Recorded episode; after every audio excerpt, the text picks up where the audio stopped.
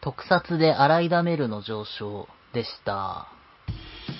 ありがとうございます。 うん。洗いダメるはバランスいいね。すごい綺麗にはまってますね、この名前ね。はい。こういうことなんですよ。なるほど、広島君の言いたいことがよくわかりうまん。で、す。でも、なんかこう、はい。うん。いや、メルちゃんは、あごはめんい。リモートの弊害ですね。ね、本当にね、すいません。 いやー、ザ・フューチャーになっちゃったからね、名前としては。いい名前だったのに、キラキラネームですよ、ザ・フューチャーなんてね。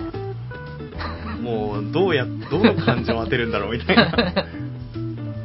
難しそうですよね。ねえ。っていう、このくだらないことが言いたかっただけ なんで、伊崎くんのターン を、ターンエンドです、僕は。そうだね。まあまあまあ、メルちゃん違う次元に行きましたからね。そうの僕たちの認識できる世界じゃないところに行っちゃったから、なんそうなんですよ。か難しいですけど。ね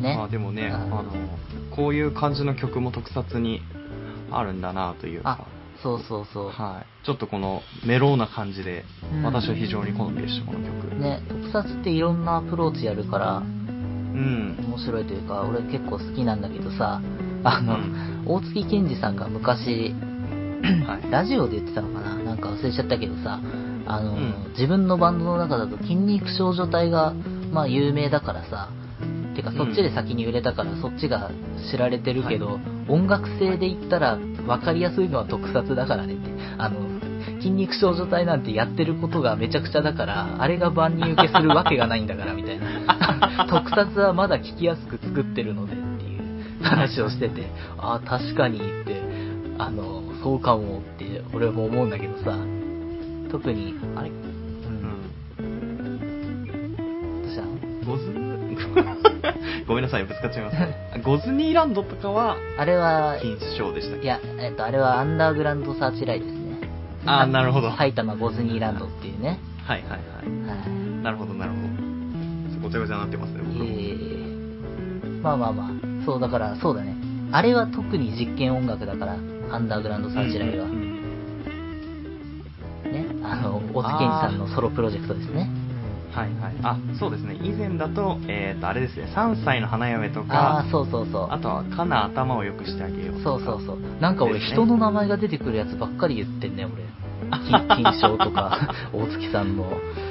確かにそうなんだでだよろうね3歳の花嫁なんかね、そう、あれは中島ラモさんの小説が元ネタというか、ちょっと出てきたりもしますから、そうはいっていうので、まあまあまあ、え洗いダメるの上昇、僕、かなり好きなんですよね、うんうんうんうんこのかわいそうすぎるなと、こ のまあ交通事故でね、あの意識飛んじゃった女の子が、洗いダメるっていう、なさっきまで洗いダメるっていう名前だったけど、今もう違う、私もうザ・フューチャーって言ってるって いう。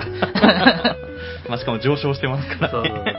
もう明らかに、ああっていう。そうこれ大月さんが昔ね小説をよく書いてたんだけどそれになんか出てきそうだなって思う感じのああ、なるほどですね。そうなんだっけなゴスロリなんとか劇場みたいな短編小説があるんですけど短編集があるんですけどそこに入ってそうだなっていう多分入ってなかったけどこういうのただこういう感じのあのー小説書く人なのであ、なるほど。そうあのーまあまあまあよろしければって感じかなはい。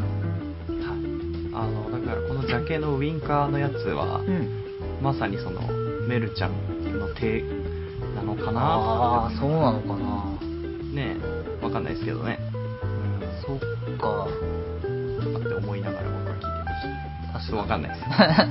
これウィンウィンカーってアルバムだっけあのウィンカーってアルバムだと思います。そうだねこれね、確かにあ今見るとね結構えっとね中古車ディーラーっていう曲もあるので あ、じゃあこう、車に関連する曲がいっぱい入ってる。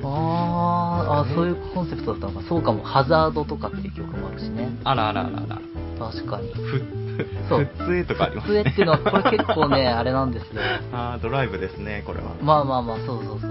普普通ってね大月さんのお兄さんが亡くなった時のあのなんか海で泳いでて亡くなったと確か思うんだけどそんあーそこそうながん普です通かなんじゃなかったかな確かえー、僕なんかよく普通はドライブしに行きますよあらまおあすお魚食べに行ったりとかあ俺ら普通ってどこだか知らねえんだけどさああ千葉県のああの房総の方ですね千葉なんだ、はい、そっか下の方ですへえ、はそうそうそうい、みた いなまあまあ俺普通でも結構好きだけど好きなのにどこだか知らねえけどさ まあまあ海が見えるところだと思うんですけどそうそうね、うん、ねえっていうねまあ俺ウインカーは結構好きな方かなアルバムの中だとうんうんうんいやこれはちょっとフルで通して聴きたくなりましたねねえそんなんですありがとうございます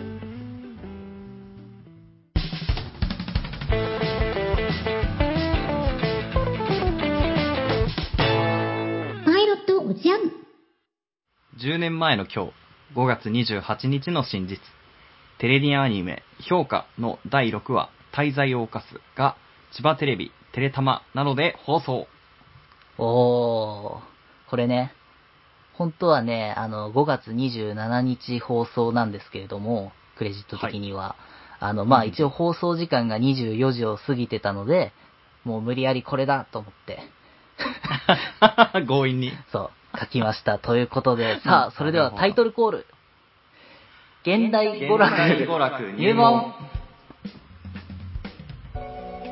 君の好奇心。 いや流れてましたけど無責任アッ プデートねさあ、始まりました。現代娯楽入門、パーソナリティを務めます、作曲家の伊崎です。放送作家の広島です。はい。このコーナーはですね文、化京都アニメーションが制作する テレビアニメ、評価を特集します。全く知らずってね、はい。 評価、評価っていうね、忘れてた、ごめ ん。歌、歌に夢中だっノイズが多い なと思って。はいはい。えーここではですね、評価の感想はもちろん、えー屈託を抱えたパーソナリティ2人によるよもやま話をお届けしていきた。 ます。よもやまっていうね。 はい。えー企画の性質上ですね、えー作品のネタバレを含む可能性がありますので、重要なネタバレのトークが始まる前にこちらの音声が流れます。注意。ここからネタバレあります。作品を新鮮に楽しみたい方は、こちらの SE が流れたところで一旦離れて作品をお楽しみください。うん。ということで、ということで、はい。ラジオのね、えーっと、はい古典部の屈託のオマージュで台本を書いてみたっていうね。ものすごい分量でしたねはい。それでコーナー説明をやってみたんですけれどもね。まあまあまあ、はいこれは俺がやりたかっただけなんで。 もうこれで満足ですっていうね。もうちょっと熱の入りようが違ったかなと思 いましたね曲がいっぱい入ってくるとかね。うんねよかったですね。ということで、はい今回取り上げるのはこちら。テレビアニメ評価。2012年4月から9月まで放送されたテレビアニメ評価。省エネを信条とするオレキ宝太郎は、神山高校に入学後、姉の頼みにより廃部寸前の古典部に入部。古典部で出会った好奇心旺盛なヒロイン、チタンダエル。中学からの腐れ縁、茨まやかと福部聡彼ら4人が神山高校を舞台に数々の事件を推理していく。私、気になります。チタンダエルのこの一言で、小太郎の灰色の高校生活は一変。米沢ほのぶの小説、古典部シリーズを原作に、京都アニメーションが制作した青春学園ミステリーです。はい。え。うというんと。ころで、いいやー。やー、久しぶりですね、これやるのね。ねえ。久しぶりなのにあんなふざけんなよって話なんだけどね。置いてけぼりにしたところで始まりましたけど。ねえ、ということで、そう僕評価もともと好きで、はい。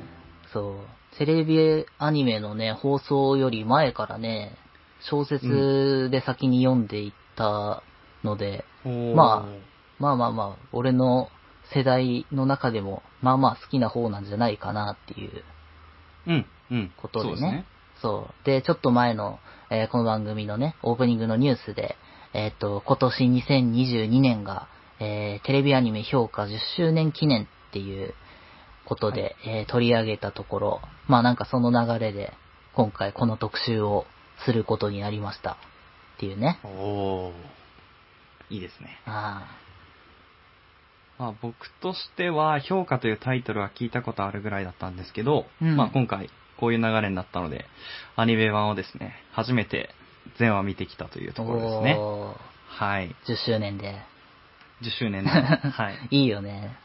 あやかりましたね。はいはいはいっていう感じで、まあ、テレビアニメ版評価っていうのは、まあ、大きく分けると、えっ、とうん、まあ、評価と、えー愚者のエンドロール、そして、クドリャフカの順番っていう、この3つの長編シリーズと、あと、まあ、他に、えっ、と、1話完結の回が、まあ、7つ、OVA 合わせると8つあって、まあ、そういう構成で、えっ、と、うん作られているんですけれども、はい。まあまあまあ、どうしようかな。どういう感じで感想を喋っていこうかっていうので。はい、 そうですね。どうしましょうかね。ねえ、まあまあまあ。順番に喋っていきますそうですね。はい。はってところで、じゃあ、どの話が好きだったかみたいな。ああまあまあ、それでもいいし。ああ、その話を順番にってことですかアニメの話を順番にみたいな。いや、もう、いさきくんの好きに喋ってくださいよ、それは。これがね、難しいですよ。どう話そうかっていうね。う。そうんそうなんですよね。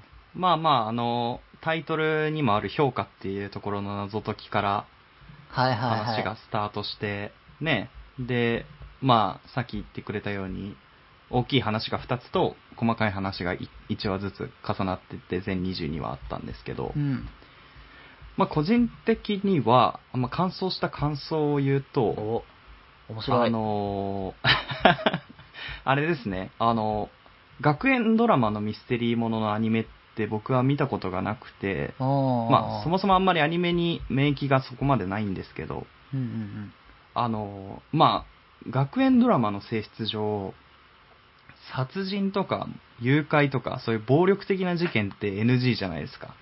こう、うん。いやいや、近代一でやってたんじゃなかった いやいやいやいやなんていうんですか、その、まあ、近代一とかは、こう、ちょっと、コナンに分類されるようなやつだと思うん で、どっちかっていうと、本格ミステリーというよりかは、こう、なんかね、少年誌のミステリー漫画みたいな感じのイメージあるんですけど、これはやっぱ小説が元となってるっていうのもあって、うん。なんかこう、そういう破壊的な事件というか、 うん、その、ものすごい、あの、突拍子もないことが起こっているわけではないんですけど、でもそれでもすごい、22話はずっと面白いというか、うんその興味を持続させられるのがやっぱり、あの、他のアニメと違うのかなとは思いましたあね。ーまあそうだ。いわゆるだから日常の謎って言われる、まうんうあんそこに分類されそうそうそるう話だと思うんだけど、それを、うんあの、こんな力入れてアニメにしたっていうのは確かにあんまりないのかもね。日常の謎を、あうんの、うん。ね、難しいそうもなんね。んですよ。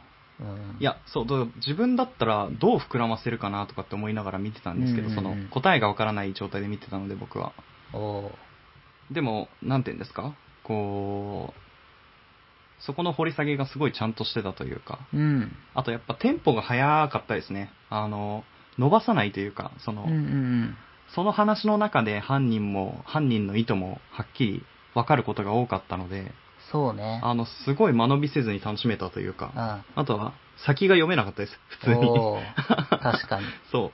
あと、だから僕はもう、ううんんうんえっと、今、犯人の意図がっていう話し言ってたけど、逆に、はいはいはい犯人の意図を全部、えー見せないみたいなうん。こともあったりするじじゃないですか。ゃん。そうでしたね。あったかと思います。そう。だうんそういうなんかミステリーの、なんていうのか、あるあるをちょっとひねって書いてるのが全体的に、まあ、特徴というか、あるかなっていうのは。そうだね、ちょっと、あの、遠回しな表現を使ったりとか、なんか文学的でいいなとというか、まあ、あの、だから、思いましたね。結局はだから宝太郎の推理というか宝太郎の予想ではこうだけど、事実がどうだったかっていう確認をうん、うんそこまで、は見せないみたいな、ただそうだね。まあそういうことだったんだろうなみたいなことが結構全体的に多いかなっていう、うんうんうんうん。うん、まあ、それで一回間違えてた、大きく間違えてたこともそうありましたし、みたいなね。そう一回どころじゃないだ評価の時だって最初は ねそういえばそうでしたそう、ね。踏み込みが足りなかったのか、みたいな、言って。だからうんうんねうんうん、危うく関谷淳君を英雄のまま終わらせちゃいそうだったし、はいはい。ね、伊崎君が言ったのあ師多匠の分、先生のとこ行きましたもんね。そう、あれでしょ、万人の資格の時の、ことを言ってるんだとそ思ううけでど。すね、そうです。はい。そうそうはいそう。ね。っていう、まあまあやっまぱりその学生らしさみたいなものもありつつっていう感じでしたよね。あ、ね。あそうですね。あとは、僕がいいなと思ったのは、多分モデルがあるのかなと思ったんですけど、ほあの、役割分担がそれぞれの4人、古典部の4人がはっきりしてて、う。うん。あの、非常に見やすかったというか、うんうん、はういん。あこの子はこういう動きをするだろうな、みたいなのが、あの、フォーマットとしてすごい、あの、見やすかったですね。まあ多分推理物とかはこういうのあるあるなのかなと思ったんですうけど。ん。そうだ、うん一応あれでね、えっと、米沢ほのぶ先生が言ってるのは、えっと、うん主人公の宝太郎を探偵役に置いてるのは意外と、あの、珍しいというか、いわゆるだから、あえー主人公、ホームズはさ、主人公というかなんていうのかな、ワトソンの目線が意外と多いでしーあ、ょ多いというかね。でそうんん相棒のホームズがそれを解決していくみたいなことだと、はい。本来は福部聡がその役割になりがちなんだけあーど、そうかも。そう うん。じゃなくて、えっと、主人公があんまり動かずに、周りの情報だけで推理していくっていうのは意外と、まあまあまあ、珍しいといううんうんうんうかんなんというかみたいなのは、昔言ってました。なるほどですね。あ、やっぱりそこはちゃんとうんあったんですね、モデルが。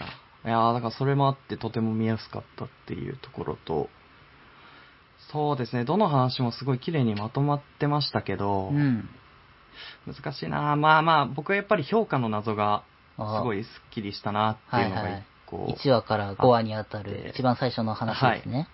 はいはいなんかこう、なんていうんですか、こうやっぱ一回正解が出たと思いきやもう一段階あったみたいなところの、う裏切りも気持ちよかったですし。ここからネタバレあります。まあ、その評価のがなんで評価なのかっていうところが、同じタイミングで気づいたというか、おこう、ー。 あの、みんなと、ああ、だから、アイスクリーム、あ、アイス、ああ、みたい な。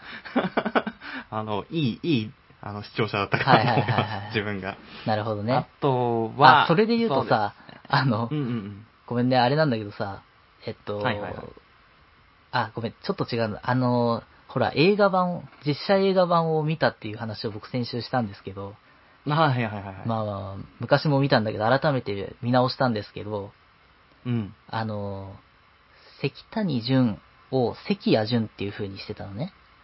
実写映画だと。はいはいはい言ってましたね。そう、んそれ、はもう、関与祭にちょっと寄せてんじゃんっていうのが さ、あのたどり着きやすくなってんじゃんっていうのが ね、ちょっと。一緒になっちゃってるから嫌がね。そううん。マジで何のアレンジだったんだろうっていうのはそこは思ったっていう。まあちょっと難解になっちゃうから分かりやすくしたってことなんですかね。まあね。あー そんな難解かなわかんないけど。あまあまあ、その、映画で撮りたかった層が若かったのかもしれないですしね。とわかんないで、すアけどイねスクリームの時の謎もさ、評価を英語にするとなんだっていうので、はいはい。で、アニメ版だとサトシが、なんだっけな、えっと、アイスのこととか言ってたで、んあ、違う、ごめん。確か。えーまあまあいいや、それなんだけど、映画だとね、最初からもう、あの、評価を英語にするとアイスクリームだろうみたいなことを結 構あ、言ってたんだ。言うんですよ。で、 ああ、違う、あれだ。評価っていう文集が出てきた時に、評価ってどういう意味だろうって、はいはいこれアイスクリームのことだね、みたいなことを言ってたんだけどあ言ってさ、そうー、あーあー。クリームではなく、ないじゃん。あの、まあ、氷菓子みたいなイメージですよね。 うんガリガリ君的なものをイメージするでしょ評価っていうう。ん、そうだね。そうクリームではないね。クリうんそうだ、そこでアイスクリームって言っちゃうのは答えを知ってる人の言い方だろっていうのはさ、なん か。あアイスキャンディーならなんか俺わかるんだけどさ、そこで。っはいはいはそうい。確かに。ていうのはね、ちょっとその、はい一応違いとしてあったなっていう。あありがとうございます。っていうところで、僕はね、途中でリタイアしてるん でね、その実写の方はね、見てないんですけど、途中までしか。はい。ってところとか、あとは、やっぱ個人的には手作りチョコレート事件がこう、あ良かったなっていう感じあーりましたね。はいはいはいあの、あの感じですよね。その、僕が8話まで前回見てて、うん。ああのね、まあまあまあまあ、広島くんとか僕の友達が、俺木宝太郎に憧れを抱いて成長したんじゃないかみたいな話とかをしましたけど、まあちょっとその、福部聡という人間の本質的な部分が、あの話あたりでだいぶ見えたかなっていう とこですよね。そうだよ。なんていうんですかね、こう、データベースって自分で言ってるけど、うん。こう、なんていうんですかね、こう、それでは結論は出せないみたいうな。ん。とか発、見だったりとか。あとまあまあちょっとそのゲームセンターのい、いあれですよね。そうそうそうそうこう勝つために中学校の時は手段を選ばないやつで、負けたらこうすごい感情をあらわにしてたけど、そなんかこう、つまらなか物った事ねっにていう執着しなくなっていくという。そう、そうそううそう勝ちたがって勝ってもつまらないんだから手に負えないよみたいな。そうだね。そう、面白い方法で勝たないと、ねえ、みたいなことを言ってたけど、うん俺あんなん言うでしょそうだね。広島君はどっちかっていうと、そっちに、こう、ね、面白い、おかしみを作るタイプだよね。こおかしみというか、まあそう、あんだから、う、まあ、面白みというかう。ーん、というかそう、あの、勝って、ただ勝って喜んでる人見てバカにするタイプでしょ、 俺。それは自、分で言ってて、 まあまあまあそうそうだなと思いますけどそうでしょだからこれは完全に俺福部聡の影響なんだよ。なるほどあーねよ。かったねー、つって。はいはいそう。そうまあ、つまんなそうだけど、よかったねっていうのを、言うのは、俺はもう完全に子供の頃、福部聡のこの思想に洗脳されてるんですよ、僕は。あー、いや、僕はそこ最初だからてっきり、あの、伊集院さんの影響が大きいのかなと思ってましたね。なんかこう、なんていうんですか、物事をそのまま見るんじゃなくて、うんこういうあー言いまあまあ方まあもできるよねとか、こういう角度で話ってできるよねみたいな、うんこれってみんな言ってないけどみたいなところなのかなと思ってあたまあ、んですけど。もちろん伊集院さんの影響もでかいけど、俺の、うん、福部さんとかねそう、そ、の、あの、ただ勝って喜んでる姿が恥ずかしいなっていうか、俺それがみっともないなって強く思ってるのは、完全にこの影響 なんだよ。なるほどね。そう。とかね。あーあと、まあ、手作りチョコレート事件っていうとうん、沢木口先輩が出てきたけど、はい、実は沢木口先輩は結構出てきてるのは気づいてますえーそうでしたっけねあの、だから愚者のエンドロールの時の、えーうんごめん、こんなバラバラで話してあれだけどさ、 あうの、んね、あの、えっと、2年 F 組だっけかなの、えっと、クラスで作るビデオ映画の、えー、まあね、脚本が途中で、の状態で撮影して、ただ、脚本が出来上がらないから、途中までの映像を古典部員たちが見て、犯人は誰だと思うっていう話で、えっと、あー、あの、あれですか。えっ、と、ミッキーマウスみたいな髪型してる。はあい、そそうかもしれない。ブラッディービーストを提案したはいはいはい。僕あの人最初女の人だと思ってたから。女の人だよ。あ、本当？あ、ごめんなさい。じゃあ今僕が見てるデータベースがにが間違ってますね。あ、沢木口美咲男子って書いてあります、 ね。こんな、そんなわけねえだろうと思ったんですそけど。れはあ今のバカがまとめ僕間違えてたるかサイと思ってトなので、あ、よかったよかったよかった。危なかった。いや、女の子だよなと思ってたバんですけどカね、福部聡のデータベースなので、それ は。結論出せてないですね。はい。結まあ、あ論のあの人ですよね。そうあの茶髪のね。そうそうそうはいはいはい確かにえ確かに。結構出てますねー。そう、別にいいでしょ、密室ぐらいでおなじみの沢木口先輩ですけど、 実はもう一個出てるの気づいてる、出てるというか、えあ、その、あの、チョコレートだけ。チョコレートとチョコレートでブもなラッくデてィービーストと、あともう一個、えあともう一個出てたえー第1話かな違う、あえっ、と、一話2話に出てるはず。えあ、全然気づかなかっああ、これはね、だからあれですね。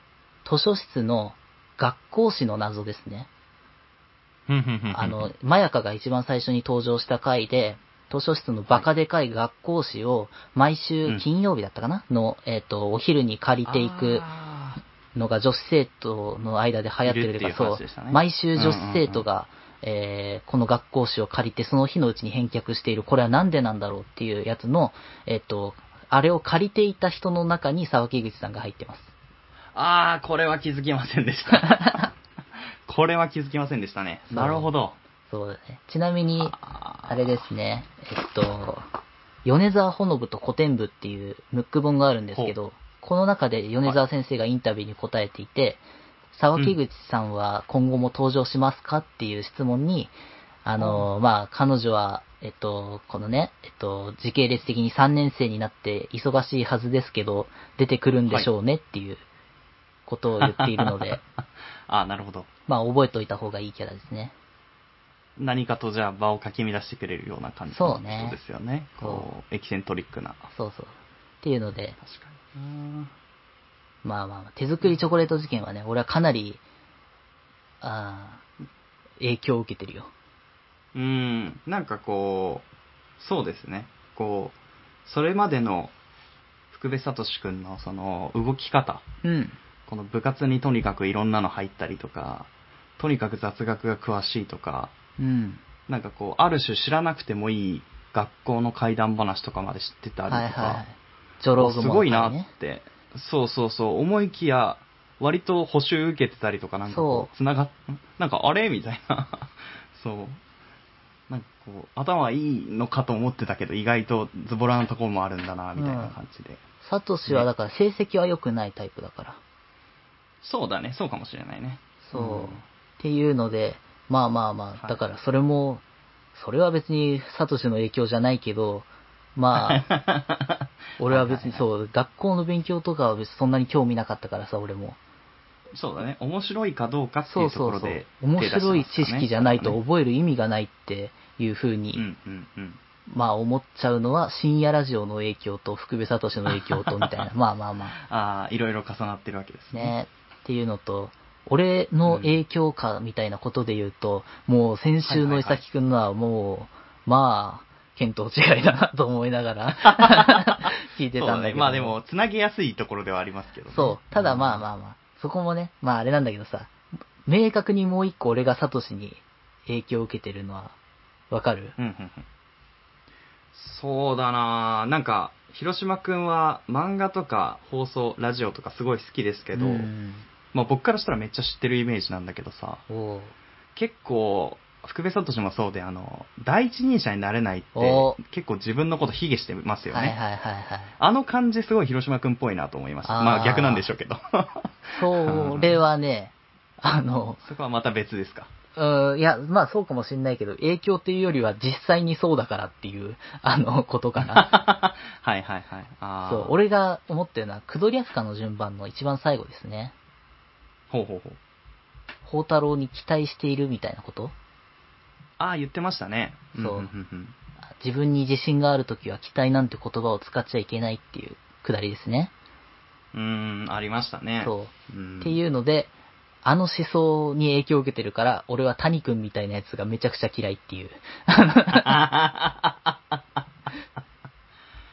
まあ、ちょっと、谷くん自体、 あの、福部くんもちょっとこう、疎んじてたというか、そうあーってなってましたもんね。ねめんどくさいなっていう。うん国語の苦手な人かなっていうのは、ああいう気持ちはね、俺の中でもかなり強いんだけど、絶対にサトシの影響だろうなっていうのはあって、そうですね。まあ、ちょっと期待っていう言葉を結構使ってるイメージありましたね、彼はうね。ん。まあ、あの回は全体的にね、あのーうんうんうんそう、えっと、なんだっけ、田辺二郎先輩も、久我山さんのことを期待していたみたいな終わり方じゃない。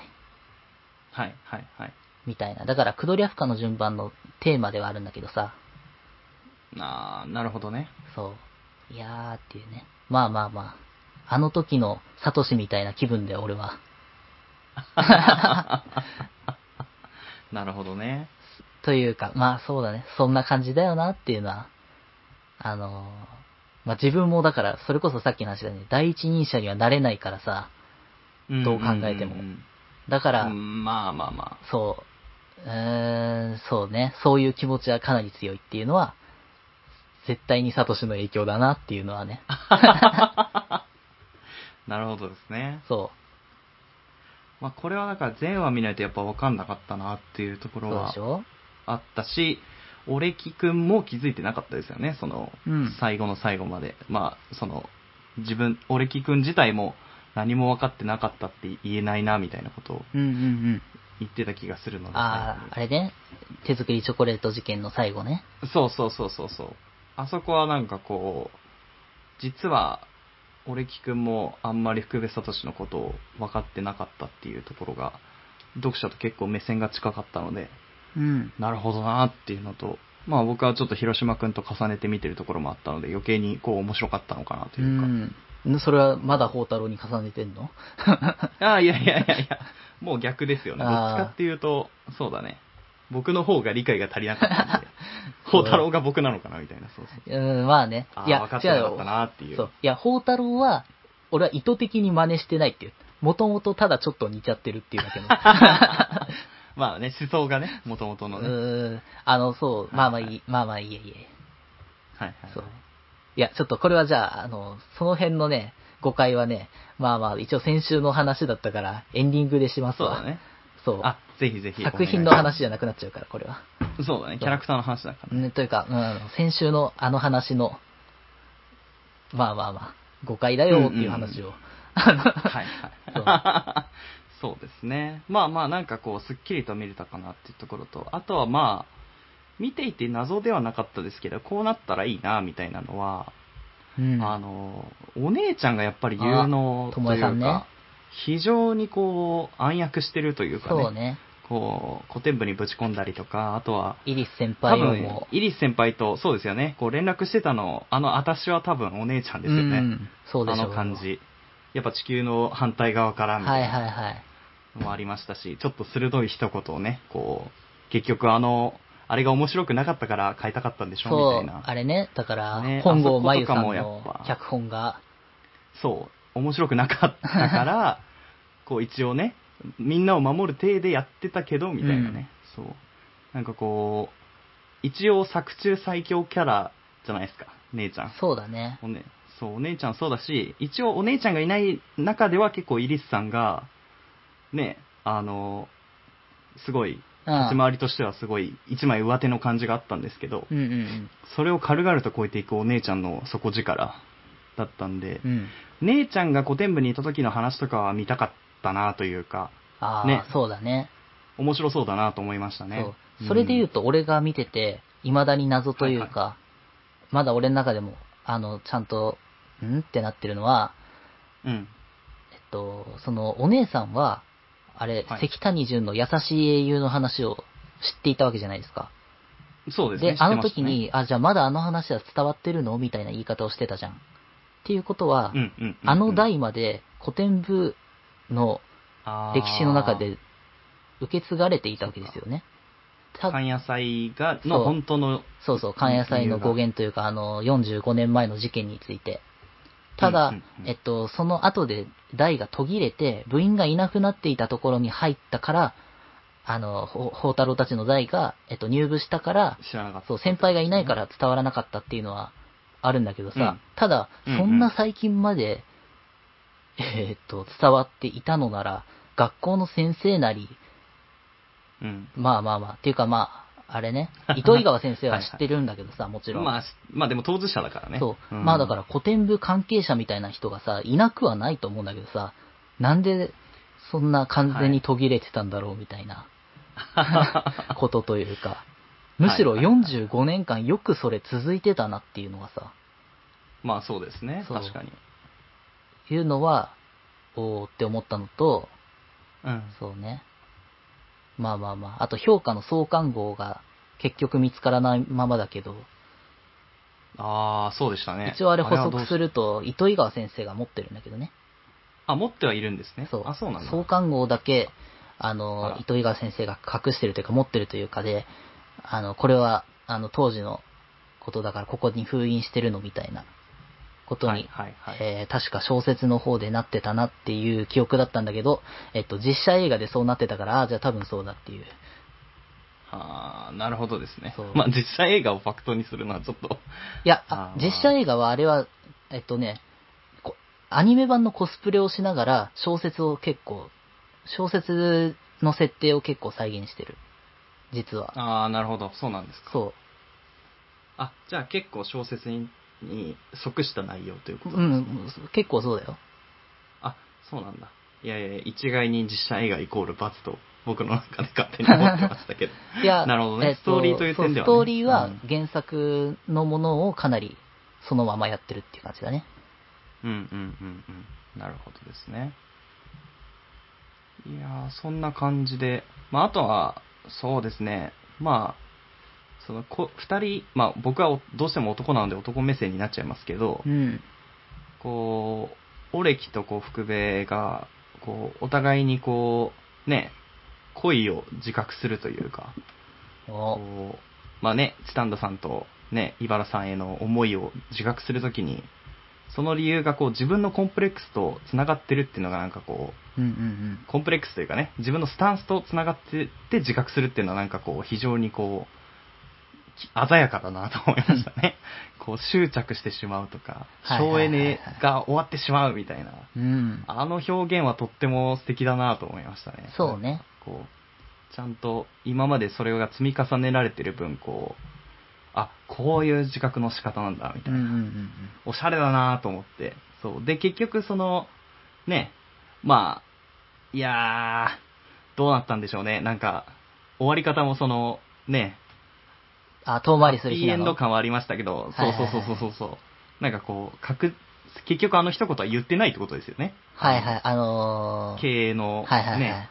俺が担うというのはどうだろうかのくだりね。うんそうそうそうそう。あれは言ってなかったってことでいいんですよね。そうだね。言ってなかっかったってことだけど、これ以前俺が評価の、あアニメについてなん、なんでだっけ、あれかな、だから、オープニングで取り上げた時に確か言ったと思うんだけどさ、た。はい。評価ってさ、1話の時からさ、映像の、なんていう、トリップ感というか、宝太郎の妄想というかさ、えっ、と、あー、あの、髪が伸びたりねそうとかそうこ花が生えたりみたいな。とか、っていうのが最初多くて、途中からは、えっと、推理で披露される説明の再現とかにそれが使われることが多かったんだけど、そうんうんの、うんイメージみたいなことが。はい。ただ、最終回で、その、宝太郎の、あの、なんていうの、見惚れちゃってのトリップ感みたいなことを、もう一回ちゃんとやったっていう、あの桜のあの演出でやってるのが、ああ、みたいな、うんうんそうんうだ、1話の頃はこういう使い方だったよな、みたいな。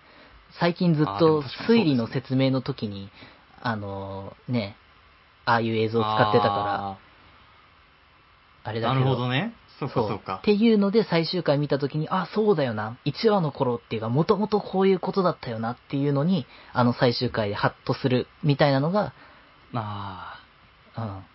俺あ、なるほは、ど。そう思ったんだけど、じゃあ今日は思わなかったの か。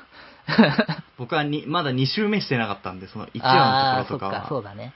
そう、あの、繋がってなかったですね。あそとは、うそうそまあ、その、なんていうんですか、結構最初は、その、表現が独特だなと思ったんですけど、うんうんうん後半、結構落ち着いた感じというかね、広島君の言ってたように、推理で使われるっていうのが多かったんで、僕も結構その絵に慣れてしまったというか、そうでしょ。だからそこで慣れさせといそうそうてそう最終回であれやるのがすごいわけですよ。なるほどですね。あこれは多分僕がね、駆け抜けたからっていうのはある と思います。短い時間で駆け抜けたことで、この、なんていうんですか、こう、カタルシスみたいなものが薄くなってる可能性はありますあらね、もしかしたら。こう、リアルタイムで見てた人は多分きっと、ね、ああ、最終回だって思いながら多ーうんう分、ん見てたんじゃないかなと思うんですけどう、ん。僕はもう、そだよねあ、よし、これで望めるぞ、ラジオにっていう、この、 そっちの達成感の方がね、大きかったんでね、広島君に言われて、ああ、なるほどなって思いましたね。そっか。ってとことか。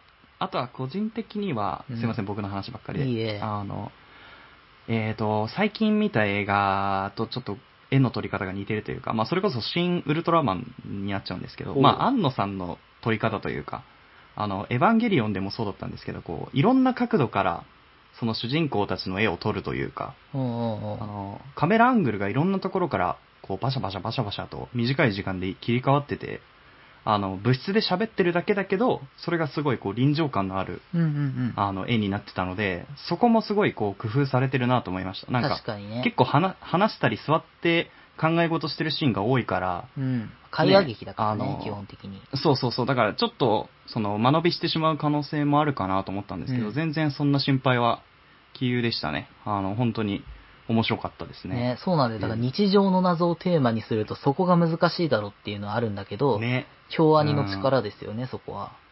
いや、凄まじいなと思いましたね。うんなんか、自分、まあ僕がこういうシリーズを見てなかったとはいえ、あ、こんなにもすんなりと見れるものかと思ったんで、いや、見やすいでしょ、ね単純に。あの、いや、単純に見やすかったですね。。そうんとても。ねまあちょっと、あの、登場人物の名前を覚えるのを苦労しましたけど、みんな結構あ特殊な名前が多かったから。そうそうそそっう。かまあまあ、でも、だからこう見ながらこう、あ、これは誰だったっけなとかっていうのを調べながら見たりとかあしましたけどね。はい。まあ、そんな感じでしたけど、ちょっと広島く んはどうでしたかこう改めて見て、こう、僕は結構初心者の意見かなと思ったんでー。あー、うん不慣れなやつほど木をてらうだね。それは初心者 の発想だっていうね。まあまあ、そうですね。そうはいちなみにあの話は、あの、短編なんですよ。あの、えっと、ジョロウグモの会が誰なのかみたいな。1話の後半ですね。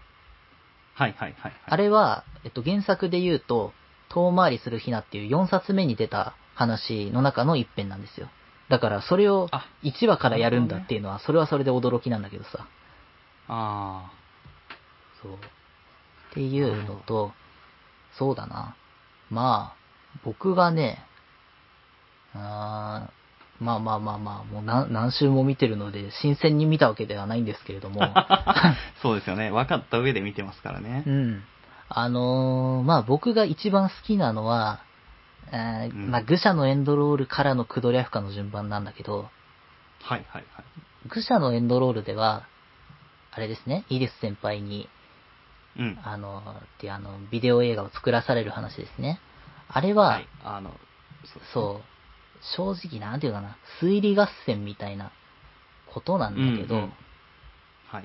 大前提として、これね、僕、まあ、ミステリーという中でとか、マイファミリーとか、この番組でさ、ちょっとミステリー的なものを見るときにさ、うん。あの、のスタンスがまさにそうなんだけどさ、俺別にさ、犯人当てみたいなことにあんまり興味ないんですよね。正直。ああ、なんかそのスタンスはでも感じてますね。そう。ん犯人当てたからって別に面白くないし、楽しくないしっていう、あの、うんそれが面白くなるわけではないしって、まあ、当たったら、あやったーぐらいのことというかさ、あの、はい はいはい。そこに一生懸命になるのは俺は違うなと思ってるのは、たほあうー谷君とか、幅とか、あああいう人たちを見てるからだと思うんまだあけど、まあまあ、わかりやすいキャラクターたちですよね。こだから、えー、なんていうの、娯楽として見る、見てるんだけど、まあ、評価にしてう。うも、ん。うんうん。。そうんの中であの、犯人当てみたいなことをテーマにすると、おーみたいな、なんていうの、なんていうの俺のスタンスと、このキャラクターたちのやってることは実は思想が違うんだけれども、はいはい。ただの犯人当てじゃなくて、捜索していたのかっていうけつあな落ちる落ちになるっていうかさ、うんうん。そこでハッとさせられるみたいなのが構造として、うわーやられたーっていう、そういうことかーみたいな、ちょいちょっとバカにする気持ちがなくはないんだけどさ、俺その、ああ、ああ、あそうあ。いやーっていうね、そこに、あの、まあ、昔、すごく衝撃だったっていう。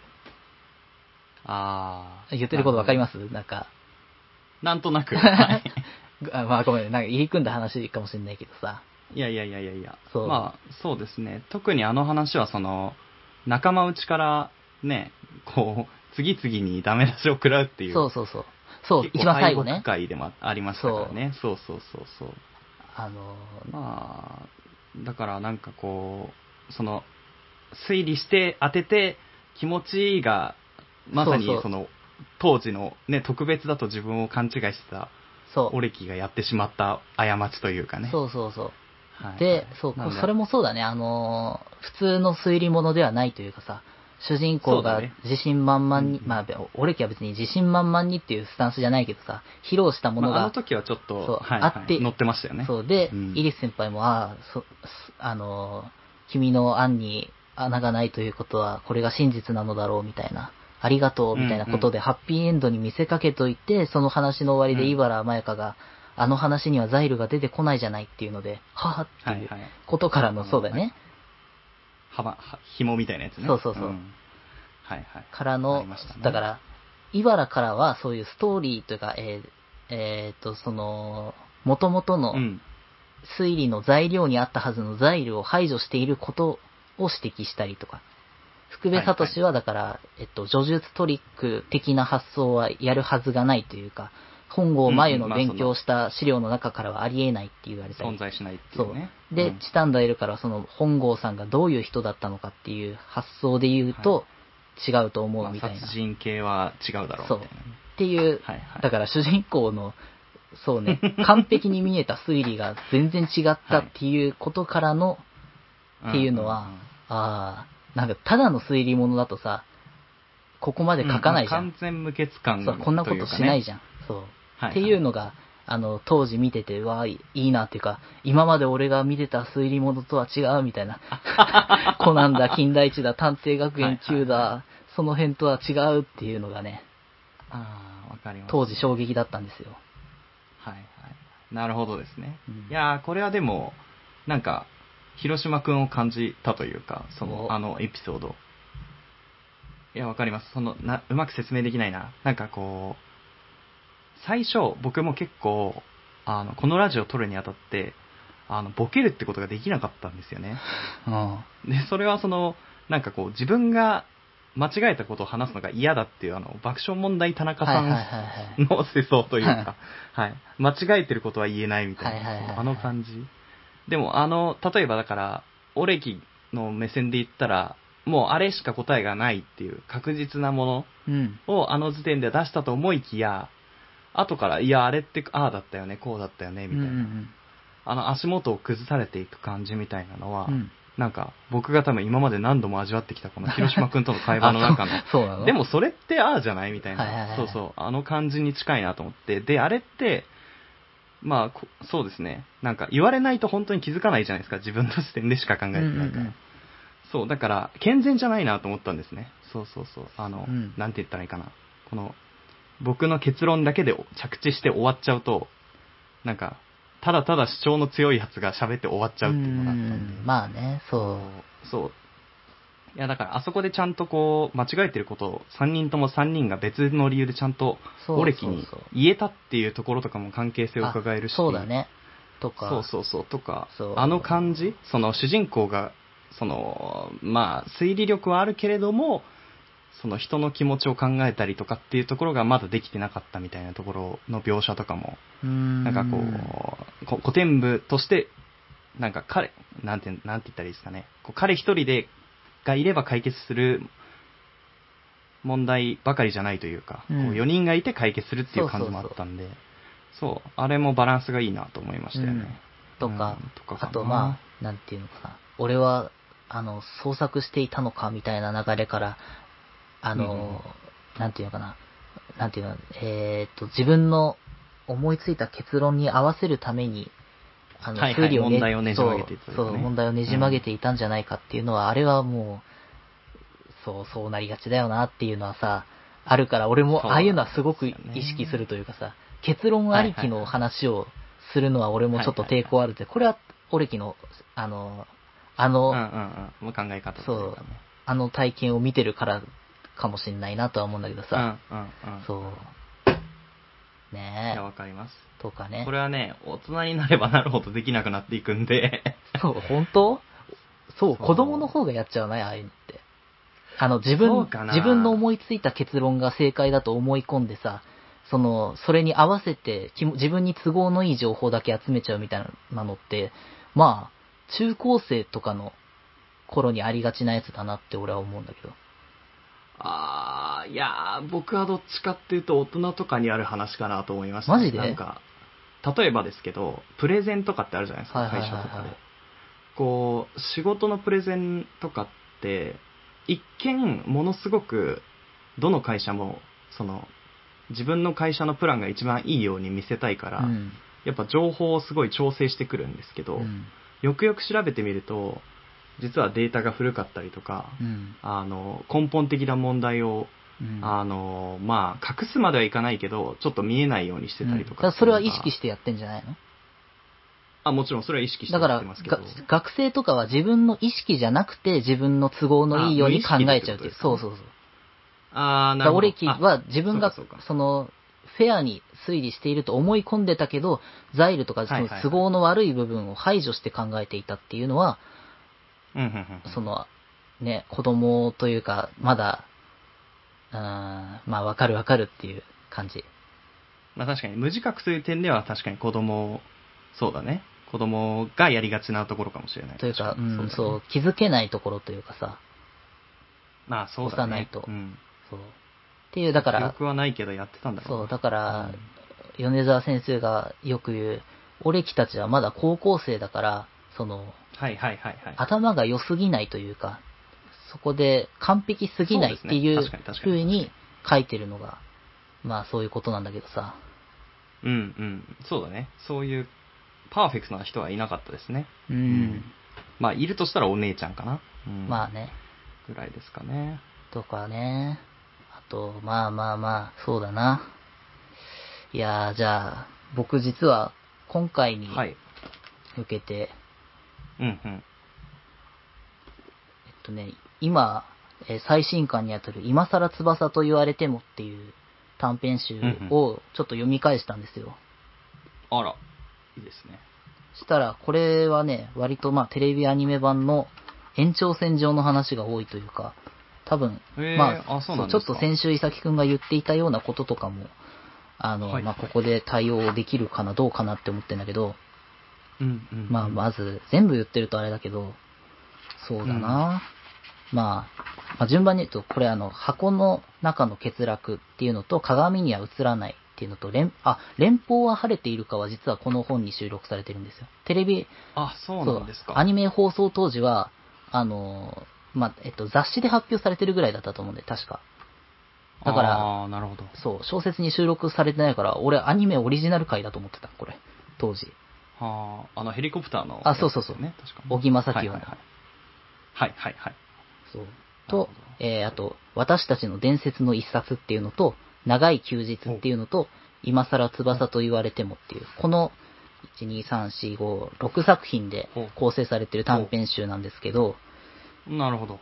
そうだな俺がね、この中で好きなのは、はい。鏡には映らない、私たちの伝説の一冊、長い休日。この3作が好きだし、あまあアニメ見てる人も、ああ、なるほど、そういうことかっていうことで見れるんじゃないかなっていうので、えー、あ、いいですこのね。鏡には映らない、俺この本のネタバレってしちゃダメだよね、多分。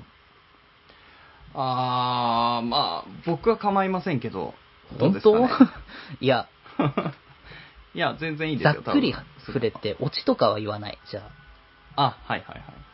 鏡には映らないっていうのは、うんうんえっと、えっと、オレキ福部聡、茨まやかが中学校の頃に起きた、ある事件はいがあるんだけど、事件というか、えっと、まあじゃあ、アニメ見てる人の中で謎であろう、えっと、茨まやかはなんで宝太郎のことをあんな嫌ってるのか、そうですね、確かに。ずっとそうでしたもんね。そう、こんないい加減なやつみたいなことをずっと言ってるじゃん。 ヘイトが高かったですね。うなんでああなってるかっていうと、中学校の時の、えっと、卒業制作で、えっとほう、学年全員で作った、えっと、鏡、大きい鏡の、えっと、フレームをみんなで作るっていう、そこのデザインをなんか木で彫ったりとかっていうので作るっていう卒業制作があったんだけど、宝太郎は一人それをものすごい手を抜いて作ってきあた。ら。なるほど。それはちょっとまずいですね。そう。で、そそれで手抜いたことによって、その鏡のデザインをした同級生が、それを見て、大泣きしてみたいな。あーはーあー、まずいまずい。 で、その周りにいる全員が、あの、まあ、あ、誰がこれやったんだよ、みたいなことから、孝太郎がやったっていうのがバレちゃって、クラスで、なるほどえ浮いた存在になっちゃう。で、卒業までまあまあクラスにから浮いたまま、えーで、みたいな。全員から嫌われてみたいなことだったの。あーじゃあ、別に、茨に何かをしたっていうよりかは、こう、そうみんなにがってこと嫌だいったんでちすょね。っと嫌ってるみたいなそっかそっか。ことだったんだけなるど、えっと、あー高校生になって、ね、テレビ放送とかあれだけど、ほど。そうですね。まやかは、宝太郎のうん、えっと、一連の動きを見て、うん。いや、あの、やら、えっと、なんだっけな、やるべきことは手短にっていう、あのスタンスは怠け者の言葉だと思っていたけど、本当にやらなきゃいけないことはちゃんとやるから、あのうん卒業制作で手抜いてたのおかしくないかなっていう。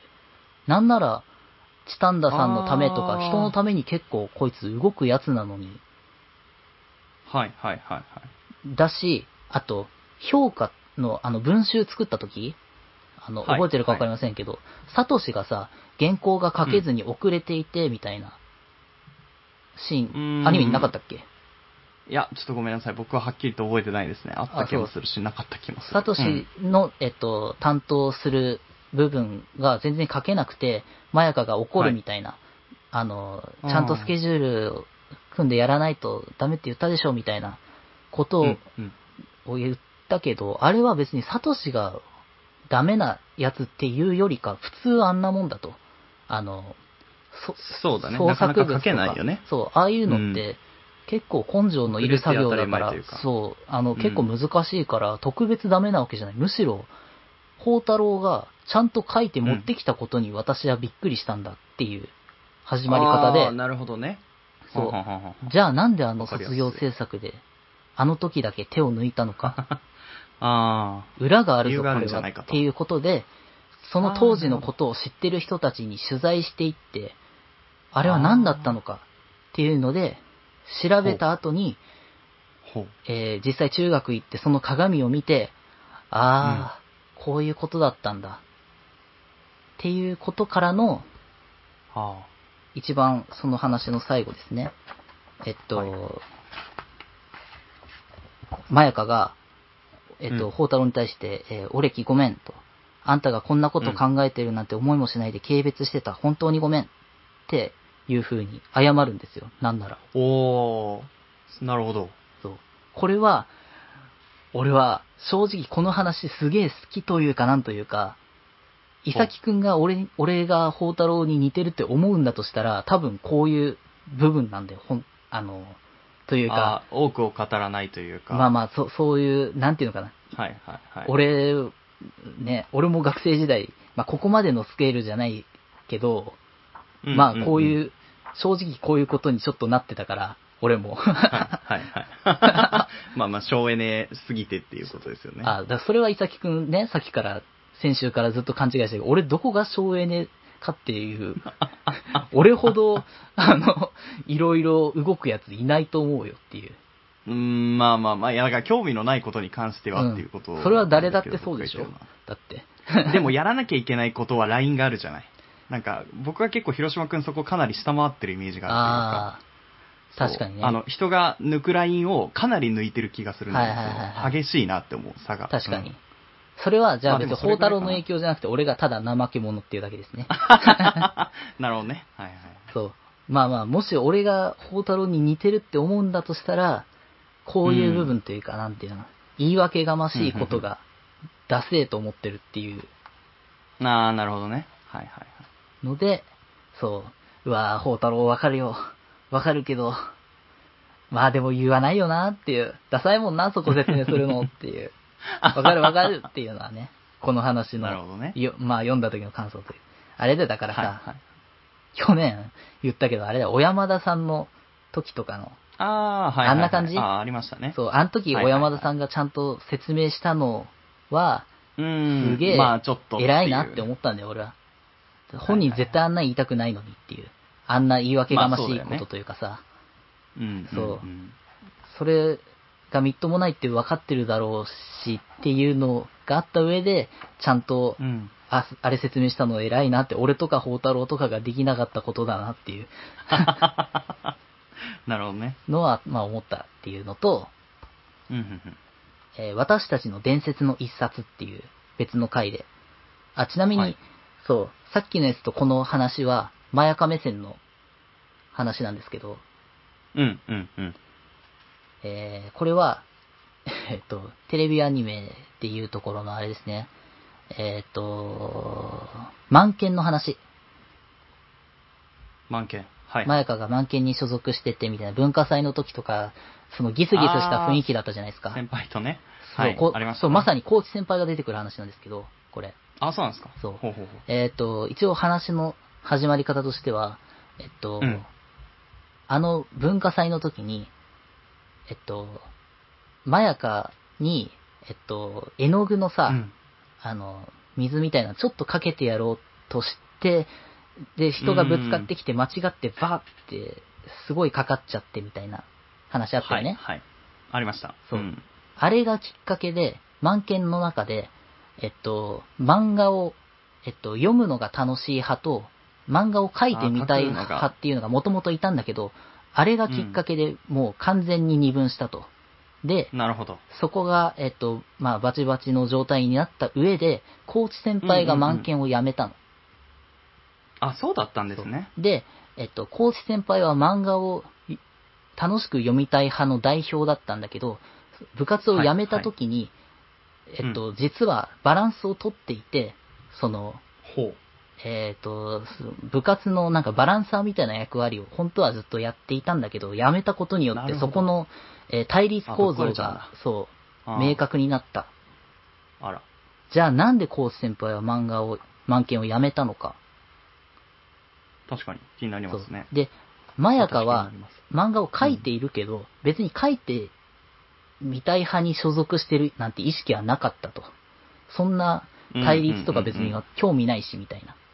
まあ漫画が好きっていう立ち位置ですよね。うん。っていう話なんだけど。ああ。これなるは、ほそど。う、コーチ先輩の真意とか、えー、まあ、まやかの、まあ、スタンスとかうんいうんうんろいろあるんだけど、はい。あの、まあだから、アニメ見た人とかは、これ読むと、うわーって思うと思うし、うーん。そう。まあ、まやかの、だから、漫画好きの一面を、えーまあ、テーマにした話で、なるほど。そんな感じで、まあね、これはいいなっていうのを思ってるのと、あとまあ、補足で言うと、はいはい。えっと、なんていうのかな。小説家の人ってさ、うん。小説家だとあんまないかな。あんまないかもしれないけど、例えばさ、はいはうい。ーん、ライトノベルを書く人って、主人公の職業を気軽にラノベ作家にしがちなんですよ。あ、そうなんですねイラストレーターとか。小説家が主人公を小説にすることは、まあないことはないと思うけど、そこまで多いかなって考えるとそうじゃないかもしれないけど、とかさ、うんうんうんお笑い芸人の人が小説家デビューしますってなった時に芸人の話書くじゃん。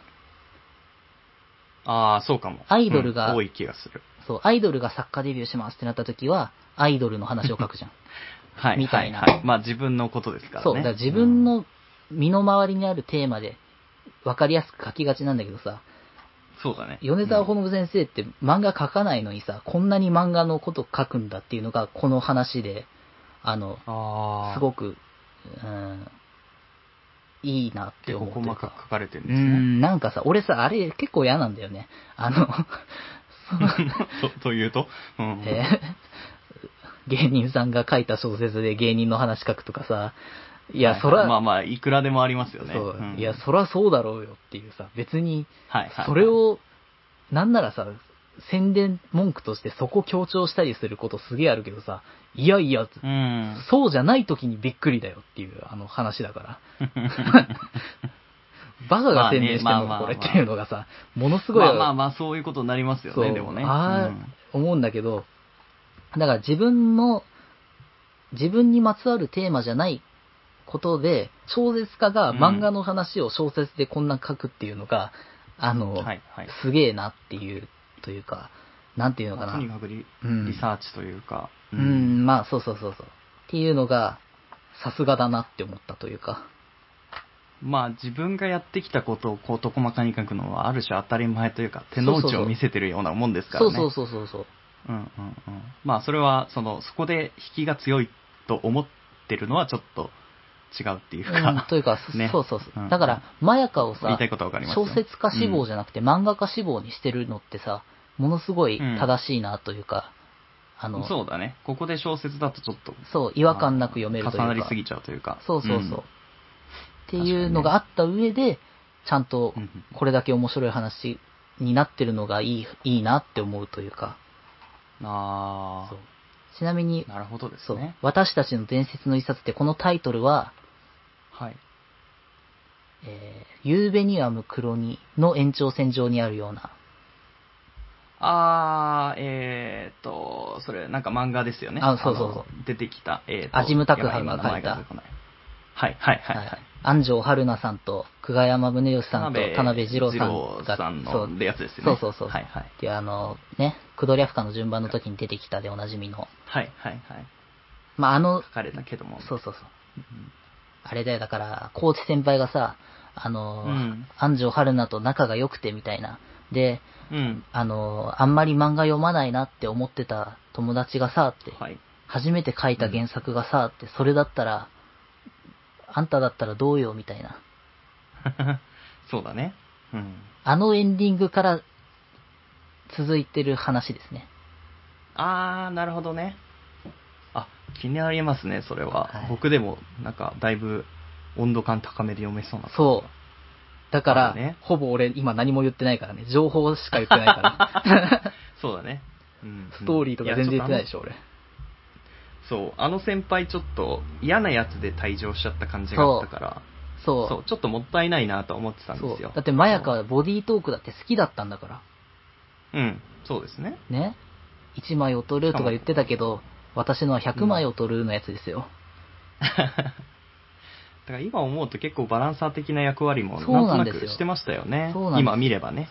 そう。で、湯浅先輩も部活からいなくなっちゃってるから、3年生がいなくなっちゃって、うんうんう満研の対立構造が激しくなってるっていう話からの、うんっていう話ですなるほどね。で、最後、まあさ、はい別にもっとあんだけどさ、あんま長くなっちゃうから、はいはい。 そうですね。長い休日っていう、この話は、えっと、まあ、オレキが、まあ、オレキ目線の話なんだけど、うん。朝から目覚めて、なんか妙に体調がいいと。なんか、ほう。すげえやる気が出てきちゃいそうと。やばいやばいっていうので、どうしようと。はい散歩でもしてちょっと気を紛らわそうって言って、いつもは行かないようなところに行ってみようっていうので、アレックス神社に行くんですよ。ああ、出てきましたね。そう、十文字さんの家ですね。はい。はい。まさかのと1年生っていうね。いや、 そうそうそう。で、えーっと、そこで十文字かほさんと会って、ああと、はい。ちょうど今君の話をしてたんだよって、L 来てるよっていうので、おうおうおうチタンダさんがそこに来ててっていうのあら話から、チタンダさんに、あの、うんまあ、ある質問をされるというか、えっと、はい。オレキさんは、えっと、やらなくてもいいことならやらない、やらなければいけないことなら手短にっていう、オレキさんのあの心情は、はい、はい。うん。えっと、んなんていうのかな、んなんであれを言い始めたんですかっていうことから、ああ、なるほど。オレキが小学生の時に体験したエピソードというか、ああ、きっかけみたいな。そう、こんな出来事があったから、俺はこういうことを言い始めたと。はあ、なるほど。確かにそこは気になりますね。そう。で、まあまあまあ、まあ、おうーん、そう。で、オレキの小学生の時の話を聞いてチタンダさんが、ああ、そうだったんですね、みたいな、えーっと、はあことなんだけど、この、オレキの小学生の時の話っていうのが、うんえーっ、とね、チタンダさんはそういう風に思って、思ったって書いてないけど、うん。ちょっと関谷淳を彷彿とさせる話というか、ほまあ、なんていうのかな、優しい奴が割を食うというか、う。 ああ、なるほどね。そはういはいだ。関谷淳的な、えーうんことで、えーだから、アニメの時にさ、えチタンダさんがさ、オレキに対して、うん私は、うん。オレキさんを、におじを重ねていたのかもしれませんっていうようなセリフがあったと思うんだけどさ、ありそましたこのありました延長というか、なんというかという、うんあそあ、う。なるほど。あ、そうかって。宝太郎もそういうこと、そういうやつだったのかっていうのがわかるというか。あー。なるほど。そう。で、まあ、そうだな。えっ、と、ちょっと待って。はいはい。大丈夫です。この長い休日に、えっと、うんオレキともえが登場するんですけど、うん。小学生の時の宝太郎に対して、その時のお姉さんはいくつだったのかなわかんないけど、うんえっと、まあ、宝太郎の話を聞いたお姉さんが、えっと、うんそうと。あんたは不器用なくせに器用になりたいのね、と。ほう。あんたはバカのくせに変なところで頭がいいから嫌な気づき方をしちゃったのよね。っていうから、はそこから、えっと、いいよ、止めないと。それでいいんじゃないと。あんたの言ってることは間違ってないと思うよ。っていうあ。話をするの。なるほど。つまり、オレキはあのスタンスにな、えー自分はこういうスタンスにうん。生きてこうって決めた時の話を聞いての、オレキともえのリアクションなんだけど、うんうんお姉ちゃん。 そうんいやーっていう、だからまあアニメ版でオレキともえなんてほぼ登場してないからさ、 顔も出てこないですからね。そうそうそううん。とかまあそういう地続きの話かなっていうので、あーこれは面白かなるほどですね。いや、まあなんかそれこそお姉ちゃんに、お姉ちゃんを知りたい僕としては、そううっ。てつけの話というか、ね。そうね。か、なるほど。ってい。う感じで、まあまあ他の話も全部いいんですけど、ふんふんふん 今更翼と言われてもなんてね、もう、いいですけど、まあまあまあまあ、僕はね、いや、自分の学生時代の体験とめっちゃ重なるので、鏡には映らないっていうやつの、はい孝太郎の話はいはがい、もうめちゃくちゃ来るというか、いや、わかあるーよ。わかるよっていう。わかるけどはいはい孝太郎わかるけど、それはもう言っていいって。じゃ あ、もうっていうのはね、そう。まあでもちょっと言えないというかそうね。言わない孝太郎、そして学生時代の俺それは言っていいって、みたい な。やだ、言いたくない、ダセえじゃん、みたいなことを、はいはいはい。あるんだけどさ。まあまあなるほまどあ、っていうね、のが、うん一通りあるんだけど、まあち、まあだから、なんていうの、アニメの話っていうよりは、アニメの延長線上で楽しめる作品だと思うので、っていう感じかな。うん、なるほどですねう。ん。まあまあまあ。いや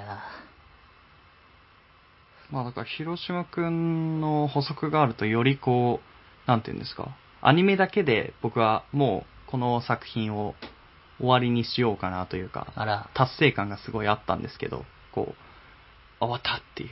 まあまあ、今日、今日の今日見終わったんで、それがあるのかもしれない。あそうなのはいそうそうそう今日の朝見終わったんですけあど、らそうままあだからそれもあったんで、あ。うんああ、その古典部シリーズが小説としてね、続いているし、うんうんまあそういう、そのなんていうんですか、フックをもらえたんで、その、あの、あの時の先輩の、あの、実はあの時とか、はいはいはいそうね、なんかそれはすごい、今だったらめっちゃ気になるなというか、うんうん。ちょっと小説買っちゃおうかなっていうふうにはうんうんうん思いましたね。そう、んあとそうだ、言い忘れてたやつで言うとさ、はいはい。えっと、今更翼と言われてもってこの短編集の、うんえーっと、どこだったかなえーっとね、あ、私たちの伝説の一冊ってさっきのあの、満景の対立の話の中で、はい。孝太郎が中学生の頃に書いた読書感想文が出てくるのよ。ほうほうほうほうほう。なるほど。えっと、走れメロスを読んでっていう読書感想文で、はい。とこの読書感想文の中で宝太郎は、走れメロスを推理するの。ほう、走れメロスを推理する。走れメロスに登場し、あの、まあまあまあ、あれ、セリヌンティウスがね、人質に取られていて、えっと、いろんな出来事があって、メロスは間に合うはずの、あの、道のりで、いろんなトラブルが起きて、遅れそうになって、みたいなうんうんうんやつの中で、えっと、刺客が送り込まれてくるっていうのがあるんだけど、ほうほうほう。これは誰が送り込んできたのか。ああ、確かに、ね。セリヌンティウスを捕らえてる王様が送り込んできたと考えられるけど、それはありえないと。なぜなら、うん王様は人を信じてないから、そもそもメロスが帰ってくると思ってないっていう設定だから、そんなわけがないと。はいはいはいはいじゃあ誰がうんうんあの刺客を送り込んだんだろうみたいなことを、えっと、るほどね書いた読書感想文があるのね。からの、はいはいはい。えっと、さっき言った米沢ほのぶと古典部っていうムック本の中に、ここに書き下ろしの短編があって、はい。えーっと、えーっと、虎とカニ、あるいはオレキ宝太郎の殺人っていう短編があるんですけど、この中では、えーっとね、えーっと、なんだっけな。えー、ちょっと待って。三月期。あ、三月期。はい。宝太郎による二丁のやつ三月期の読書感想文と、はいえっと、サルカニ合戦っていうのはあ、サルカニ合戦。えっと、はい、芥川龍之介バージョンのはい、はいはい。サルカニが。合戦の読書感想文っていう。まあだから、宝太郎がへー1年生、2年生、3年生の時の読書感想文の、えー宿題が、まあ、表彰されてっていうのがこ、あまなあ、るほどここには載ってんだけど、こまあ、この2つが載ってんだけど、この書き下ろしの短編には。はいはいはい。つまり、へーえっと、宝太郎は読書感想文を書くのが好きだったんだっていうのがわかる話なんだけど、っうんうんうんうんうん。そうだねそ。ういっぱい書いてるね。ていうのがあった上で、まあ、読書家じゃないですか、宝太郎って。そうですね。結構読んでますよね、そいうろいろって。いうのがもろもろあったからこそ、あの、評価の文集作るときに、えっと、うんね、サトシが締め切り遅れてみたいなのあったけあどー、孝太郎がそこでかけてるのって、こういう、まあうんうんもともと読書感想文みたいな、えー、まあ評価の時だと45年前の謎を解き明かしてなるほそど、それをまとめて書くみたいな、まあも、うん物語をまとめて書くじゃないけどさ、まあそういう文章を書くのが好きなんだっていうのがわかる話が、このムック本に載ってるので、あの、そこの裏付けというか、あーあの、なるほどねそう、マヤカは驚いてたけど、あれを書けるのはなんでかっていうのは、この辺で補填されてるというか、なるほど。はい。やっぱちゃんと説明してくれますね。こあう、まあまあ、そう、ほほったらかしにしないそというう、か。まあそういう説明をしたわけじゃないんだけど、こういう話があるってことは、あ、こうなんだっていうのこういうが、ことですよねまあ俺みたいなっていうねバカな読者でも気づけるというか、 いやいやいや、そんな自分を卑下しなくても。 そう、はいはい。あーなるほどねっ。ていうのがありますので、でも結構シリーズものとして、うんあれですね、本当に派生が多いというか、いろいろそうとそうそう。出てますよね。だから、これを入り口にして小説楽しむっていうのは結構入り口としてはうん。良かった気がしますね。そうだね。なんならまあ、続いてる話だからさ、まだ全然完うん。結してないから。うんうんうんあと俺、そうですねそう、遠回りするひなと、えっと、今更翼と言われてもの、間に出てはいる二人の距離の概算っていう短編があるんだけど、短編じゃねえや。えっと、まあ、長編か、あれは。そう。うんがあるんだけど、あれが見つからなくってよ、こ の一週間、何度と部屋を掃除探してしたんだ探したんだけど、見つからなくあてら、あれだけ全然読み返せてないっていう。なるほど。そと、それは遺恨が残りますう。けど。ねまあまあまあまあ。まあ、あれはそうねで、すねそう。俺の記憶の中で言うと、2年生になった宝太郎たちに、の古典部はいにはいはい1年生の新入生、後輩が入ってきたっていう。アズニアンパターンだ。うんはあはあはうんで、あはいえー、あとマラソン大会の話なんですね。ああ、あるあるですね。こう、学園ものに。マラソン大会ってあるあるかな、いや、あるあるのイベントじゃないあ、でも、もあるのかもしんない。うん、うんそっ。か。いや、パッと出てこないけどさ、あるかもはいはい確かに。なるほど。そう、みたいなね。そう。まあまあ、大体覚えてるけど、ちょっと詳しくを読み返せなかったから、キーって思ってるっていうね。いやー、いや、僕としては、こう、ドラマ、ドラマじゃないですね。アニメの話、うん。で、この企画が終わるかなと思ってたんですけど、この派生する作品までいっ まあまぱあい喋ってくらくれたのでそうい、とても助かりまそう、した。一応今言ったのはうん全部アニメの延長線上にある話なので、はいはいはい、うんはいそうですよね。うんうんっていうね。まあ、アニメも当然好きですよ。そうですよね、うあーん。とても面白かったですね。そうだよなもうちょっと僕はアベマプレミアム会員が、あのー こ今週で切れてしまうのであー 見返せるとしても今週までなんですけど。そそうっか、ねえ見返すとしたならん、ですどうよねいうのがいいのかね。えー。そうですね。まあでもまだ、あのーさっき言ってた、その、最終回と1話のつながりみたいなのは、あーちょっと、この後見ようかなとは思いましたね。そうだねうんうん。まあまあまそうですねあ、。そんなんですわ。いやー、あのー広島くんが企画して、広島くんが、こう、提案してくれたやつだったけど、ちょっと一定の距離感を感じましたね。こう、なんか、好きすぎないようにしようとしてる感じがあって、そう、綺麗にまとまったんじゃないでしょうか。そうね。まあまあまあ。うん。って感じで、はい、お送りしてきました。現代娯楽入門、いかがだったでしょうかはいお。えーテレビアニメ評価放送10周年を記念した企画がスタートしています。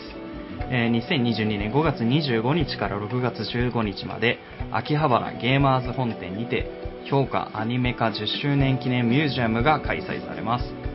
えーオンラインくじのくじ引き堂ではですね評価テレビアニメ10周年記念くじを販売しておりますぜひ確認してみてくださいねというところうんで以上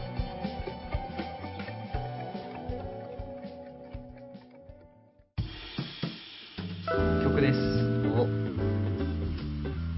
えっ、と、結構劇中の中でうん使われてる曲で印象的なものがあったので、お今日はもうこれをかけようと思って、あの、最初から選んできてましたゴ。スペラーズだちょっと違うんですけ れどもね。はい。というところで、まあ、劇中歌ですね。はい。ねえーヨハン・セバスチャン・バッハで G 戦場のアリア。